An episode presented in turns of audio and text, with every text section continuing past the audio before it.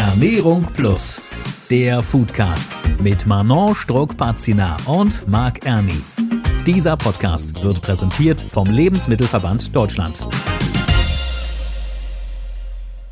Hallo und herzlich willkommen zu Ernährung Plus. Heute die Folge 26. Und um was es geht, das erzählen wir gleich. Erstmal begrüße ich dich. Hallo Manon. Hallo Marc, wie geht es dir und wie war die Spargeldiät? Ich habe dir ja versprochen, dass ich dich danach frage. Sehr gut, ja genau. Ich kann dir sagen, ich habe die Spargeldiät äh, relativ schnell abgebrochen. Ich glaube, zweieinhalb Tage habe ich durchgehalten. Danach war es dann doch zu eintönig. Vor allem hat dann meine Familie auch so gesagt, nee, geht so nicht. Äh, müssen wir wieder einen normalen Speiseplan hier machen. War dann doch ein bisschen eintönig auf Dauer. Ansonsten geht's mir ganz gut. Das Einzige, was mich gerade sehr beschäftigt, ist so die Eingewöhnung von unserer Tochter im Kindergarten. Die war ja bislang in der Krippe und momentan sieht's dann einfach so aus, dass so fürs Arbeiten immer nicht ganz ganz so viel Zeit ist, weil ich sie momentan jeden Tag um 12 Uhr entweder ich abholen muss oder meine Frau. Und dementsprechend so, dass mit dem Arbeiten bei uns alles ein bisschen schwierig ist gerade. Aber wir haben ja Hoffnung, dass es sich jetzt dann langsam stundenmäßig wieder steigert. Ja, und im Moment müssen wir uns dann natürlich auch immer jeden Tag Gedanken machen übers Mittagessen, was auch immer nicht ganz so einfach ist, wenn man das dann noch zusätzlich zum Arbeiten irgendwie hinbekommen will. Ist das nicht immer ganz so einfach. Manon, wie läuft das bei dir? Also Mittagessen ist immer wahnsinnig spannendes Thema, ist auch immer die erste Frage äh, nachmittags. Und was gab es heute in der Kita zu essen? Weil es tatsächlich ja auch so ist, dass die dort alles essen. Also das ist ganz faszinierend. Bei uns zu Hause, äh, der Sohn isst fast nichts oder ich sag mal so, ist eher so ein Fleischesser. Ja. Aber in der Kita hören wir immer von seinen Erzieherinnen, er isst alles. Er hat alles äh, gegessen, er probiert alles, was ja auch gut ist, weil dann kann ich mir sicher sein, auch wenn es zu Hause nicht so aussieht, aber er bekommt alle wichtigen Vitamine und Mineralstoffe und unsere Tochter auch. Und äh, die sind recht zufrieden mit dem, was sie da gekocht bekommen. Also die finden das meistens, ich würde mal sagen, 90 Prozent der Fälle auch ganz lecker. Okay, nicht schlecht. Also das ist ja jetzt heute auch so unser Thema. Es geht nämlich um Trends in der Gemeinschaftsverpflegung. Und das ist, äh, glaube ich, schon ein ganz großes Thema, was ich nur interessant fand. Ein Arbeitskollege von mir hat mir erzählt, dass ungefähr 1,50 Euro pro Mahlzeit pro Kind in der Kita angesetzt werden in Berlin. Also ich kann sagen, bei uns sind das, glaube ich, fünf Franken, die da pro Mahlzeit angesetzt werden. Dementsprechend, also das wären dann ungefähr fünf, sechs Euro. Das müssen wir auch größtenteils bezahlen, wobei die Gemeinde das Ganze natürlich auch entsprechend bezuschusst. Aber nichtsdestotrotz, das ist ja schon eine gewisse Diskrepanz zwischen 1,50 Euro und 5 Franken. Und wir wollen jetzt einfach mal fragen, ob es überhaupt möglich ist, für relativ wenig Geld dann doch jedem Kind eine vollwertige und gute Mahlzeit auf den Tisch zu bringen. Und das ist ja nicht nur in Kitas oder Kindergärten so, sondern es geht ja auch um Schulverpflegung, es geht um Kantinen, es geht einfach prinzipiell um das Thema Gemeinschaftsverpflegung. Und dazu haben wir uns auch einen Gast wieder eingeladen und der ist Koch und Küchenleiter gleichzeitig und noch vieles mehr und heißt Daniel Schade. Daniel Schade steht seit mehr als 20 Jahren beruflich in der Küche. Er arbeitet als Küchenleiter im Tannenhof Berlin-Brandenburg und ist seit 2021 Präsident des Verbands der Köche Deutschlands e.V. Außerdem nimmt er regelmäßig weltweit an Kochwettbewerben teil und konnte schon dabei einige Preise gewinnen. Hallo Daniel. Ja, hallo, wunderschönen guten Tag. Legen auch direkt los. Fangen wir doch mal direkt aus deiner Praxis an als Küchenleiter im Tannenhof Berlin. Wie viel Geld wird denn da pro Kind für die Ernährung pro Tag angesetzt? Ja, bei uns ist ja tatsächlich das Spezielle, das Besondere, dass die Kinder bei uns den ganzen Tag sind. Das heißt, die kriegen Frühstück, zweites Frühstück, Mittag und Abendessen und nachmittags auch nochmal einen kleinen Snack. Dadurch lässt sich das ganz gut mischen. Also ich habe pro Kind pro Tag 5,47 Euro und da kann man eine gute Mischkalkulation machen. Also das sind jetzt nicht die 1,50. Und man muss immer dazu sagen, dass diese 1,50 Euro, das sind die reinen Warenkosten. Das darf man nicht vergessen. Da komme ich nachher später bestimmt auch nochmal drauf. Aber mit 5,47 Euro war in den letzten anderthalb Jahren nicht ganz einfach, dort ausgewogen und richtig gut zu kochen. Und ich habe meinen Etat tatsächlich auch überziehen müssen, habe da aber auch eine gute Geschäftsführung und ein gutes Controlling, die mir da nicht gleich auf die Finger hauen und sagen, so geht das nicht, wir müssen sparen, sondern wir wissen alle, wie wichtig Ernährung für jeden Einzelnen ist. Und wenn dann halt mal ein Euro mehr ausgegeben wird, weil wir eine Inflationsrate von 8,6 Prozent hatten, und das ist ja diese 8,6 Prozent ist ein Durchschnitt, wenn ich mir die Ölpreise allein im letzten Jahr angucke oder was das Mehl teurer geworden ist, gerade diese Basics, wovon wir ja wirklich auch viel brauchen, dann kommen wir auf ganz andere Prozentzahlen. Aber wie gesagt, bei uns im Tannenhof läuft das gut. Wir haben auch ein bisschen umgestellt auf einen höheren vegetarischen Anteil, weniger Fleisch und das kommt tatsächlich auch bei allen gut an.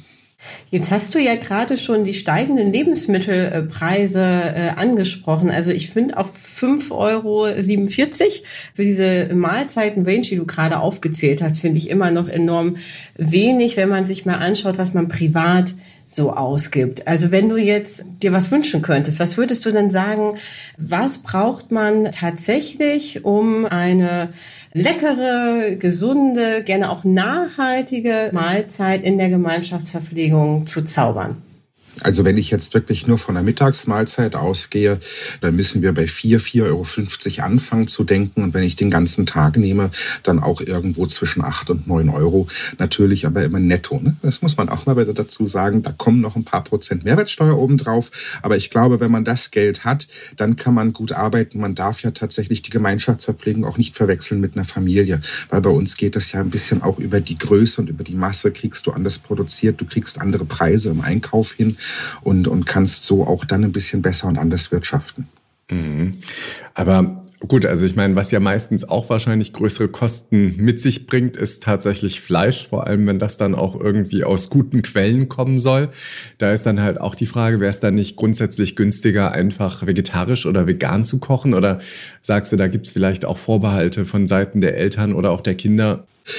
Ich glaube, gerade das kommt bei Kindern immer gut an. Kinder sind immer noch sehr experimentierfreudig und wenn man denen das richtig erklärt, schmackhaft zubereitet, optisch schön präsentiert, ist ein Kind, glaube ich, eher geneigt zu probieren und zu sagen, hm, das ist aber lecker, anstatt ein Erwachsener, wo du sagst, okay, das ist jetzt vegetarisch oder vegan, die per se her schon eine Antipathie gegen vegetarisch-veganes Essen haben. Und dann hängt es natürlich auch immer davon ab, wenn wir über Kitas reden, wo liegt die Kita, welche Strukturen sind dort vorhanden. Es gibt ganz tolle Projekte. Ich selber lebe ja auch in Berlin und habe da schon viel mitgekriegt, wo wirklich das Thema Kantine Zukunft, denke ich, das kennt ja auch ein Thema ist, wo viel Bio, viel regional, sehr nachhaltig gekocht wird und auch mit einem sehr hohen vegetarischen Anteil. Und ich habe das jetzt auch gesehen, auf der Grünen Woche kochen wir mit Schulklassen. Dort haben wir auch eine vegetarische Bolognese mit Nudeln gemacht, mit roten Linsen. Es gab immer ein, zwei Kinder, die wollten das nicht, aber dann hat man auch ein bisschen mit denen, hm, probier das doch wenigstens erstmal und dann kannst du immer noch sagen, schmeckt mir nicht. Am Ende, glaube ich, gab es kein Kind, wo gesagt hat, oh, das war aber nicht so schön. Haben alle gegessen und wollten alle Nachschlag haben. Und von daher, vegan, vegetarisch kommt schon gut an. Also es ging durch die äh, Medien damals, als in der VW-Kantine gesagt wurde, so, wir machen jetzt keine Currywurst mehr oder wir machen nur noch die vegetarische Variante dazu. Dann gab es neulich auch eine neue Studie, wonach die Currywurst eben nicht mehr auf Platz eins ist, der äh, Lieblingskantinengerichte. Ja, also wenn wir jetzt mal von den Erwachsenen sprechen. Und was ja jetzt auch noch gekommen ist, die Deutsche Gesellschaft für Ernährung überarbeitet gerade ihre Ernährungsempfehlungen. Wenn man sich die genau anschaut, dann dürfte man sogar eigentlich nur noch einmal im Monat in der Gemeinschaftsverpflegung eine Currywurst äh, äh anbieten und der Rest ist dann vegetarisch. Da findet ja offenbar gerade ein Umdenken statt. Aber wie realistisch ist das tatsächlich? Also Kinder haben wir gerade von dir gehört, kein Problem. Erwachsene sind dann ja doch eher schon so ein bisschen in ihren Vorlieben drin. Ist das realistisch, dass es demnächst nur noch eine Currywurst pro Monat gibt? Okay, wir reden ja, wenn wir darüber reden, über die Empfehlung. Es sind ja Empfehlungen über 10 Gramm Fleisch pro Tag. Und hier gehen wir ja mal von einer normalen Kantine aus, wo ein Mittag zubereitet wird für die Anwesenden, entweder Mitarbeiter oder Kinder oder Schüler. Es ist trotzdem unrealistisch, bin ich der Meinung, weil 10 Gramm Fleisch am Tag, äh, das geht ja dann los, wenn ich morgens die Scheibe Schinken oder, oder so auf dem Brötchen habe, dann sind die 10 Gramm schon übererfüllt, weil Scheibe mit 10 Gramm kann man sich mal ausrechnen. Du sagtest es gerade, das wäre im Monat eine Currywurst. Ich glaube, dass diese Empfehlungen mehr mit dem Thema Nachhaltigkeit zu tun haben, als als wirklich mit der ernährungsphysiologischen Sinnhaftigkeit. Was ja auch vollkommen in Ordnung ist. Problem ist dann natürlich, dass die DGE-zertifizierten Kantinen das dementsprechend auch umsetzen und dann wird es nachher schwer, auch in der Glaubhaftigkeit. Was diesen Currywurst-Aufschrei bei VW betrifft, ich habe das selber mitbekommen. Ich habe mal eine Zeit lang bei VW als freiberuflicher Dozent gearbeitet. Ich kenne diese spezielle Currywurst und den speziellen Curry-Ketchup. Ich habe diese Wurst auch sehr geliebt. Also die schmeckt auch gut oder hat mir sehr gut geschmeckt. Bei den Kantinen glaube ich, wenn wir über die Mittagsverpflegung von, von Mitarbeitenden sprechen, muss man immer ein bisschen unterscheiden, in welcher Rubrik arbeiten wir denn. Und wenn körperlich hart gearbeitet wird, beispielsweise im VW-Werk, dann wollen die Mitarbeiter auch etwas mehr Kalorien zu sich nehmen. Wenn ich aber den ganzen Tag am Büroschreibtisch sitze, dann muss ich da natürlich auch drauf achten, weil sonst, wir kennen das berühmte, diese Mittagsschwere, die, wenn ich zu schwer esse, zu viel esse und dann auch antriebslos werde. Also da sind ja die Köche auch gefordert zu gucken, wo koche ich und was verlangt auch dementsprechend der Gast von mir. Und von daher dass die Currywurst abrutscht, ist klar. Ich meine, am Ende, wenn man sich das überlegt, die wird im Ganzen frittiert. Wie gesund soll das denn auf Dauer sein? Aber ich glaube auch, dass das Schnitzel zum Beispiel immer irgendwo in der oberen Top Ten der Kantinengerichte bleiben wird. Mhm. Gibt es denn vielleicht auch so irgendwie zwei oder drei Gerichte, die dir ganz spontan einfallen, was sich da vielleicht auch so ein bisschen im Laufe der letzten Jahre geändert hat? Also ich sage jetzt gerade auch nochmal das Thema Nachhaltigkeit, was du ja gerade auch nochmal angesprochen hast. Und wenn man das jetzt so vergleicht, was da vor zehn Jahren alles auf den Speisekarten stand und heutzutage, was hat sich denn da tatsächlich geändert? Und was sind vielleicht wirklich ganz konkret zwei oder drei Gerichte, die es damals gab, die du jetzt auf keinen Fall mehr auf den Speiseplan schreiben könntest? Ich sag mal, theoretisch kann ich ja immer noch jedes Gericht auf den Speiseplan schreiben und da muss man beobachten, wird es angenommen oder nicht. Aber vor zehn Jahren zum Beispiel eine vegetarische Bolognese mit roten Linsen und Pasta und das als Gericht auf die Karte zu schreiben, beziehungsweise da dann auch, wenn es dann nicht großartig Alternativen gibt, das wäre einem früher um die Ohren geflogen oder ein Couscous, ein gut gemachter Couscous mit Minzjoghurt, das wäre vor zehn Jahren unvorstellbar gewesen. Einfach nur Nudeln, Pesto, Kirschtomaten, das sind Gerichte, da wärst du drauf sitzen geblieben. Die hättest du einfach nicht verkauft und hättest sie am Ende wegschmeißen müssen. Aber heutzutage, wenn du in Kantinen gehst oder geh mal in eine Mensa, an diesen Gerichten sind meist die längsten Schlangen. Und da, wo es das Schnitzel gibt, da sind immer noch die Liebhaber, aber nicht so wie früher. Daniel, was ist denn das Lieblingsgericht im Tannenhof? Also das Lieblingsgericht im Tannenhof, und ich muss da immer ein bisschen unterscheiden. Wir sind ja eine Einrichtung für Sucht- und Drogenkranke, wo wir auch viele Suchttherapeuten, Psychologen äh, und so weiter äh, arbeiten haben, Ärzte. Also da ist das Lieblingsgericht, was wirklich mit am besten ankommt, sind einfach Penne, Kirschtomaten und Pesto. Das lieben die, da können die sich wirklich reinlegen und freuen sich immer drüber.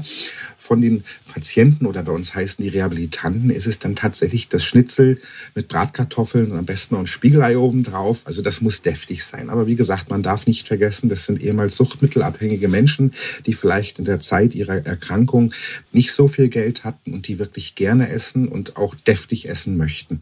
Ich bin ja auch immer so süß unterwegs. Gibt es auch ein äh, Dessert, wo du sagen würdest, äh, das mögen wir am liebsten? Also so, weiß ich nicht, Götterspeise oder Mousse Schokolade? Milchreis. Also da ist wirklich ein schöner klassisch gekochter Milchreis und auch einfach nur mit bisschen Zimt und Zucker ist da wirklich das absolute Lieblingsessen. Oder frisches Obst, also alles, was so jetzt gerade die Erdbeerzeit, wenn wir schöne, gute deutsche Erdbeeren nehmen, weil die, die sind schmackhaft und die einfach vielleicht mit ein bisschen Vanillesoße, das liebt jeder. Aber kann denn eigentlich, wenn überhaupt für so viele Menschen auf einen Schlag gekocht wird, also kann das dann überhaupt noch nachhaltig auch sein? Also selbst wenn ich jetzt nachhaltige Sachen koche, aber ich muss die ja wirklich extrem günstig kaufen letztlich oder organisieren, wie sehr kann denn überhaupt da Wert auf Nachhaltigkeit gelegt werden, wenn ich, sage ich mal, nur ein Budget habe von, weiß ich nicht, 1,50 oder 3 Euro selbst äh, pro Mahlzeit? Ja, das geht schon. Also das funktioniert einfach aus der Praxis heraus, kann ich das sagen, weil man schaut dann schon wirklich, ich meine, Bio und nachhaltig ist nicht unbedingt teurer als konventionell angebautes. Ich war neulich, ich habe Hülsenfrüchte gekauft, Linsen und, und Kichererbsen und habe dann auch gesehen, die Bioware ist genauso teuer wie nicht. Und wenn das dann noch nachhaltig steht, ja heutzutage ist das ja ein Markenkennzeichen, steht ja auf der Packung. Und die Preisunterschiede sind da so marginal, dass das am Ende kaum auffällt. Und es gibt ja auch in vielen Regionen Initiativen, wo wirklich der Erzeuger zu den Köchen geht, dass man direkt dann letztendlich vom Erzeuger kauft, dass der Zwischenhandel nicht mehr ganz so dazwischen ist, um da auch die Lieferketten kürzer zu halten, CO2-Emissionen einzusparen und wirklich dann auch als Kennzeichen für das Gericht, es ist regional. Und regional ist ja nicht immer bio, aber tatsächlich dann nachhaltiger auch produziert und transportiert. Zur Nachhaltigkeit gehört ja auch das Thema Lebensmittelverschwendung, Lebensmittelverluste vermeiden. Wie äh, kann man sich dem Thema in der Gemeinschaftsverpflegung nähern? Es bleibt ja meistens doch immer was übrig. Wie geht man damit um? Also sicherlich bleibt immer was übrig von irgendeinem Gericht, weil es gibt ja auch oftmals in Kantinen viele verschiedene Gerichte, die angeboten werden. Aber heutzutage ist es leichter als noch vor fünf oder sechs Jahren, weil heutzutage kann man halt sagen, wir haben hochwertige Produkte, nachhaltige Produkte und aufgrund der Lebensmittelverschwendung ist das jetzt alle. Aber es gibt ja noch drei andere Gerichte zur Auswahl und das bitten wir zu entschuldigen. Und da haben die meisten Kunden und Gäste wirklich absolut Verständnis für. Und so kann man wirklich, es gibt diese schönen Lieblingsgerichte und Gerichte, wo ich auch als Fachmann weiß, okay, die kommen jetzt vielleicht nicht so gut an. Und am Ende kriegt man das so ganz gut vermittelt. Und wie gesagt, der Gast ist da heutzutage auch nicht mehr böse, wenn ein gutes Essen, weil er weiß, dass es gut ist. Deswegen kommt er ja auch gerne zu uns, wenn das dann einfach auch schon mal vergriffen ist. Und somit kann man da wirklich steuern. Und ist es auch so, dass man, äh, wenn was übrig bleibt, schaut, was man vielleicht am nächsten Tag daraus noch machen kann? Oder ist das eher was, was man zu Hause macht? Ich glaube, das ist eher was, was man zu Hause macht, weil da gibt's ja auch HACCP-Richtlinien, Standzeiten und gewisse Vorschriften, wann man wie was zu entsorgen hat. Und deswegen kocht man dann halt wirklich. Also man macht keine Überproduktion, dass du von irgendeinem Gericht einfach 40, 50, 60 Portionen über hast. Dann kriegen wir einen Preis von 1,50 garantiert nicht mehr gerechtfertigt. Und gibt es da eigentlich irgendwelche Unterschiede beim Kochen? Also ob man jetzt in der Bürokantine sitzt oder sich beispielsweise um die Schulverpflegung kümmert, gibt es da größere Unterschiede oder ist das, sage ich mal, von der Arbeit her mehr oder weniger das Gleiche? Von der Arbeit her ist das Gleiche, aber ich glaube, der, der Gast ist da einfach individueller. Also die Ansprüche in der Kita sind anders, ich möchte nicht sagen einfacher, als wenn ich äh, in einem Bürohaus als, als Koch stehe und arbeite und mir da auch vielleicht als Küchenleiter kreativere Gerichte einfallen lassen muss, weil das Kind hat vielleicht noch nicht unbedingt gelernt zu sagen, das möchte ich heute nicht, ich gehe zu was, zu wem anderen. Das tun aber mitarbeitende, erwachsene Menschen dann doch eher auch die Meinung kundtun. Ich meine, Kinder sprechen immer die Wahrheit, das wissen wir, und die sagen auch, bäh, das war heute aber nicht so fein aber sie können sich da nicht so durchsetzen. Und ich weiß nicht, ob, ob Köche da vielleicht auch manchmal sagen, okay, ja, hm, Kinder müssen es ja essen. Ne? Also bei meiner Oma gab es auch immer Wahlessen. War immer Essen oder nicht Essen, hieß es. Das hast du gerade gesagt, von der Arbeit her ist es dasselbe. Wie sieht denn der Arbeitsalltag in der Gemeinschaftsverpflegung aus als Koch? Also und wie viele Mitarbeiter braucht es überhaupt, wenn man, ich sag mal so, für 200 Leute äh, kochen muss? Also wenn man für 200 Leute kochen muss und gut und frisch kochen will, dann reichen zwei Vollzeitköche aus. Und der Arbeitsalltag ist tatsächlich im Gegensatz zu einem Koch, der in einem Restaurant steht, schon ein bisschen anders. Einfacher möchte ich das auch sagen, weil der Tag läuft strukturiert ab. Du weißt halt genau, morgen ist das und das Gericht. Du kochst 250 Essen. Da kommt nicht spontan ein Reisebus vorbei und will auf einmal äh, die ganze Speisekarte hoch und runter essen. Und letztendlich geht das morgens los mit annehmender Ware und endet dann nachmittags eigentlich relativ zeitig zeitig, meistens so 15, 16 Uhr, wenn die Küche sauber ist, mit dem Feierabend. Es ist halt planbar und gerade in der Gemeinschaftsverpflegung als Koch hast du auch wirklich noch Zeit für ein Privatleben. Aber wie groß müssen denn da die Töpfe sein? Also wenn ich mir jetzt vorstelle, ich koche jetzt für 200 Leute Nudeln. Also da geht's ja schon los. Im Prinzip, ich sag mal so pro Person vielleicht, weiß ich nicht, 150 bis 200 Gramm Nudeln. So, jetzt mache ich das aber mal 200. Schwierig. Also in meine Töpfe passt das nicht. Also ich kann da aus unseren Küchen reden. Wir haben ja Kochkessel, wo so 80 Liter äh, passen da rein.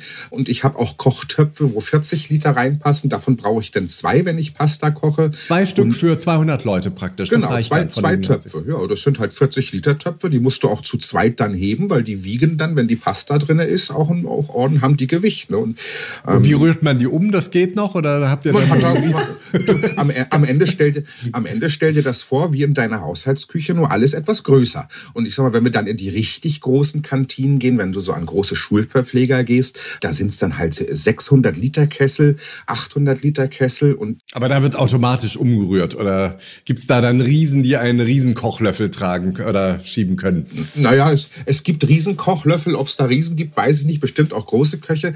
Aber das Extremste, was ich mal gesehen habe, für mich äh, war wirklich in der Werkskantine von Volkswagen. Dort werden 75.000 Mahlzeiten am Tag zubereitet zubereitet. Das muss man sich auf der Zunge zergehen lassen. 75.000 Mahlzeiten. Das hat dann mit Kochen wiederum nicht mehr allzu viel zu tun, weil da wird nur noch mit Kränen von der Decke gearbeitet und mit elektrischen äh, großen Rührgeräten, die dort irgendwo von der Decke reingefahren werden in den Topf. Also das ist dann schon eine ganz andere Dimension. Aber wie gesagt, 75.000, das ist auch eine Hausnummer. Sowas findet man nicht jeden Tag. Und wenn man jetzt den Schulcaterer nimmt, der vielleicht 1000, 1500, 2000 Essen am Tag macht, das ist wie in der Küche zu Hause, nur alles einfach mal zehnmal größer. Aber das ist ja spannend, weil du gerade diese großen äh, Geräte erwähnt hast. Ich äh, bin jetzt gerade gedanklich schon beim Thema Roboter unterwegs. Also ist das tatsächlich etwas, was schon eingesetzt wird oder vielleicht noch in der Zukunft eingesetzt werden wird in der Gemeinschaftsverpflegung? So Roboter, die dann die, das Gemüse äh, schnibbeln und äh, im Topf umrühren? Ja, also ich kann mir das schon vorstellen, dass sowas kommen wird, dass es sowas auch schon gibt. Kommt dann natürlich immer auf die Größe an, weil wenn man sich heutzutage anguckt, wenn ich so einen Roboterarm beispielsweise nehme, der mir die Möhren in Würfel schneidet, das ist noch relativ teuer. Es gibt mittlerweile wirklich Roboter, die kochen eigenständig komplette Gerichte, also gerade so in die Richtung asiatischen Style gehen, äh, die wirklich alles automatisch machen. Da brauchst du nur noch jemanden, der, ich sag mal, hinten das geschnittene Gemüse reinfüllt. Und dann gibt's Roboter, die können bis zu 14 Gerichte, bis zu 14 verschiedene Gerichte kochen.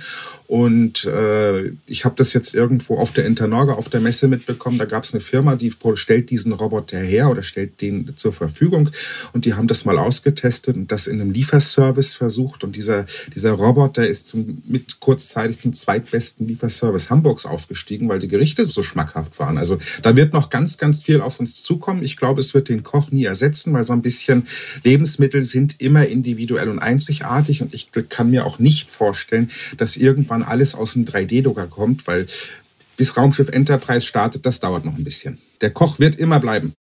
Okay, alles klar. Ja gut, ich meine, das Thema ist ja jetzt momentan, was ja auch in sämtlichen Zusammenhängen eine ganz große Rolle spielt, das Thema AI. Ja, hast du denn schon mal persönlich ChatGPT berechnen lassen, wie viel Kilo Hackfleisch du beispielsweise bei einer Bolognese-Soße brauchst, wenn du jetzt für 200 Personen kochst oder wie viel Nudeln du da ungefähr nutzen musst? Also tatsächlich noch nicht. Ich finde die Frage aber interessant. Ich werde das mal ausprobieren. Ich glaube, jeder Koch, der so ein bisschen Erfahrung hat, weiß ja, welche Portionsgrößen, das kriegt man in der Berufsschule ja gelehrt. Für welches Alter brauchst du wie viel Gramm Nudeln? Da, da brauche ich eigentlich keine künstliche Intelligenz. Aber ich finde die Frage sehr spannend und werde das mal ausprobieren und werde das mal mit meinen Erfahrungswerten vergleichen und dann mal sehen, ob, ob die künstliche Intelligenz, ob es so ChatGPT ist oder was auch immer, eine ähnliche Zahl ausspuckt. Also wenn du jetzt wirklich für 200 Personen kochst, was würdest du sagen, wie viel Kilo Hackfleisch brauchst du da? Wir können das ja parallel mal machen und ich frage mal ChatGPT. Super. Also wenn, wenn wir eine Bolognese für 200 Personen kochen, ich koche jetzt für Erwachsene, dann kaufe ich 20 Kilo Hackfleisch. So, und ich bin mittlerweile soweit. Perfekt. Jetzt, jetzt wird's spannend. Die Menge an Hackfleisch für 200 Personen in einer Bolognese-Soße hängt von verschiedenen Faktoren ab, wie zum Beispiel der Portionsgröße und dem Verhältnis von Fleisch zu anderen Zutaten in der Soße. Eine übliche Richtlinie für eine Bolognese-Soße ist es, etwa 100 bis 150 Gramm Hackfleisch pro Portion zu verwenden. Um eine grobe Schätzung zu machen, könnten wir von 125 Gramm Hackfleisch pro Portion ausgehen.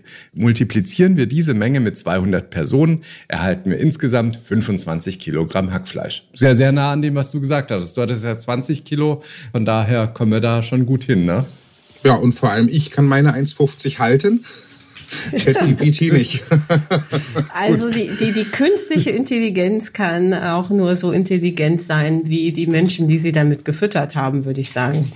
Von daher teile ich die Einschätzung, es wird die äh, Köche hoffentlich und Köchinnen noch sehr, sehr lange äh, geben und sie werden nicht durch ChatGPT und Roboter ersetzt werden. Aber was sind denn vielleicht andere große Herausforderungen der Gemeinschaftsverpflegung? Ja, und äh, da kommen wir ja gerade zu dem Thema, werden nicht ersetzt werden, äh, kommen aber auch nicht mehr nach. Und der Fachkräftemangel ist tatsächlich, das geht ja durch die Medien hoch und runter, setzt uns gerade sehr zu und auch Hilfskräfte sind unwahrscheinlich schwer zu erlangen. Man hat das eingangs ja auch schon mal gesagt, dass diese 1,50, das sind ja nur die Lebensmittelkosten.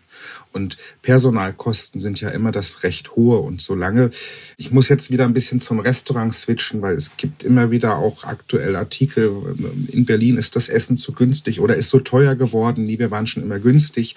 Und Diese Gehaltsstruktur bei uns der Branche ist unwahrscheinlich schwer. Köche waren noch nie die, die hoch verdient haben, äh, außer die drei, vier, fünf, acht Fernsehköche, die da sind, die sicherlich mit Nebeneinkünften aus Werbung viel Geld verdienen können.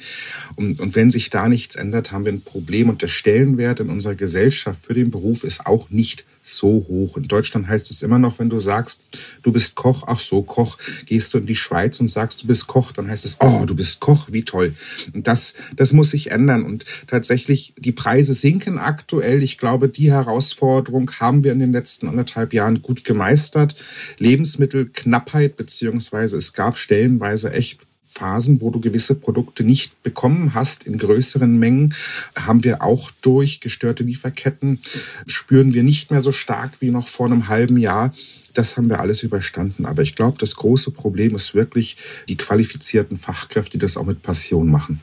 Mhm. Und wie will man das jetzt so mit dem Blick in die Zukunft vielleicht auch regulieren oder hinbekommen?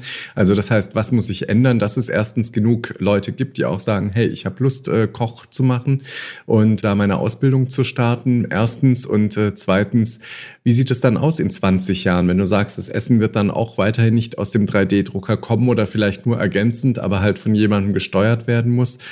Ja, wo denkst du, geht die Reise hin, auch für Köche und Köchinnen? Ja, unter Umständen äh, tatsächlich gibt es ja immer, es gibt gute Hilfen der Industrie. Also es gibt ja High-End-Convenience-Produkte. Ich sag mal, die sind fix und fertig gekocht und müssen dann nur durch eine unqualifizierte Kraft erwärmt werden. Das wäre eine Möglichkeit. Ich hoffe nicht, dass das kommt. Das Zuwanderungsgesetz ist relativ interessant, dass Fachkräfte auch in das Land geholt werden. Wo wir in 20 Jahren stehen, ist gerade echt schwer zu sagen. Der Beruf des Koches wurde letztes Jahr ein bisschen reformiert, die Ausbildung um es attraktiver zu machen, mehr vegan, mehr vegetarisch rein. Und eine direkte Aussage, wo wir in 20 Jahren stehen, kann ich nicht sagen, kann ich nicht geben. Aber du würdest schon Leuten empfehlen, jetzt auch nach wie vor eine Kochausbildung zu starten. Also ich sage immer, Koch ist einer der schönsten Berufe der Welt und egal wo ich mich auf der Welt mit der deutschen Ausbildung bewerbe, ich finde überall dankbar einen Job und auch als Koch haben wir die Möglichkeit, eine Familie zu gründen, ähm, Freizeit zu haben. Wir haben ja auch so ein bisschen ein Problem in der medialen Berichterstattung. Es wird ja von den Medien, klar, wir haben einerseits ganz viele Kochshows im Fernsehen. Wenn es dann aber um die Branche, Gastronomie oder etc. geht, dann werden immer nur die schwarzen Schafe nach außen gezeigt. Lange Arbeitszeiten, rauer Umgangston oder jetzt haben wir wieder dieses, diesen Medienskandal mit, den, mit dem Sternekoch unten vom Tegernsee, glaube ich, war das, was da durch die Medien ging. Und das steht dann auf der Titelseite von irgendeinem großen Magazin. Da steht aber nicht drauf, dass es auch einen Koch gibt, der nach acht Stunden Arbeit Feierabend hat und von seinem Gehalt sogar gut leben kann. Sowas ja, interessiert halt keinen. Aber das macht unserer Branche oder unserem Beruf teilweise zu schaffen. Ja, dann sagen wir auf alle Fälle schon mal vielen lieben Dank, Daniel. Sehr gerne, bitteschön. Und äh, Manon, dann brauchen wir von dir wieder so ein bisschen Zwischenfazit. Was hast du denn aus dieser Folge mitgenommen? Ja, äh, also auch erstmal herzlichen Dank von mir, äh, lieber Daniel. Ich fand deinen Appell jetzt zum Schluss nochmal sehr gut, dass wir ähm, vielleicht auch mit diesem Podcast jetzt nochmal dazu beitragen können, ein positiveres Bild zu zeichnen, weil ich glaube, das ist tatsächlich ein äh, Problem. Die Wertschätzung, also das haben wir auch in vielen Berufen, dass sie nicht die Wertschätzung erfahren, die sie eigentlich verdient hätten. Und ich komme zu dem zurück, was ich am Anfang gesagt habe. Also wenn man Kinder hat, die sind in der Kita und in der Schule und dann ist man ja auch darauf angewiesen, dass sie ein gesundes, nahrhaftes Essen bekommen. Also von daher muss man ja eigentlich dankbar sein für, für das, was äh, die Menschen, die dahinter stehen, dann jeden Tag leisten und jeden Tag auch zubereiten. Von daher finde ich das absolut richtig und hoffe, wie gesagt, dass sich dieser Beruf wirklich noch lange hält und eben nicht durch irgendwas äh, Artifizielles ersetzt wird. Ich fand auch interessant, dass du ähm, gesagt hast, dass da eben auch große ähm, Anstrengungen herrschen, um die Lebensmittelverluste äh, gering zu halten. Weil ich glaube, dass es auch nach wie vor ein falsches Bild, das die Öffentlichkeit hat, dass man immer das Gefühl hat, dass gerade in der Gemeinschaftsverpflegung Unmengen von Essen übrig bleibt, was äh, nicht gegessen wird. Und ähm, ich finde es auch gut, dass wir diejenigen, die das Angebot annehmen können, dass die dann aber auch jetzt äh, mittlerweile akzeptiert haben, wenn es eben ein bestimmtes Gericht nicht mehr gibt, weil alle anderen, die davor kamen, haben es schon gewählt und man muss dann eben was anderes sich jetzt auswählen. Also das ist, glaube ich, haben wir ja an anderer Stelle im Supermarkt äh, auch immer noch dieses Bild, ich gehe abends 20 Uhr in den Supermarkt und das Regal muss voll sein beim frischen Obst und Gemüse. Das ist ja auch so ein Problem. Und das ist ja auch etwas, wo Verbraucherinnen und Verbraucher umdenken müssen, dass das eben im Sinne der Lebensmittelverluste einfach nicht geht. Genau, von daher, das fand ich auch nochmal gut, diesen Hinweis. Also vielen Dank. Sehr gerne.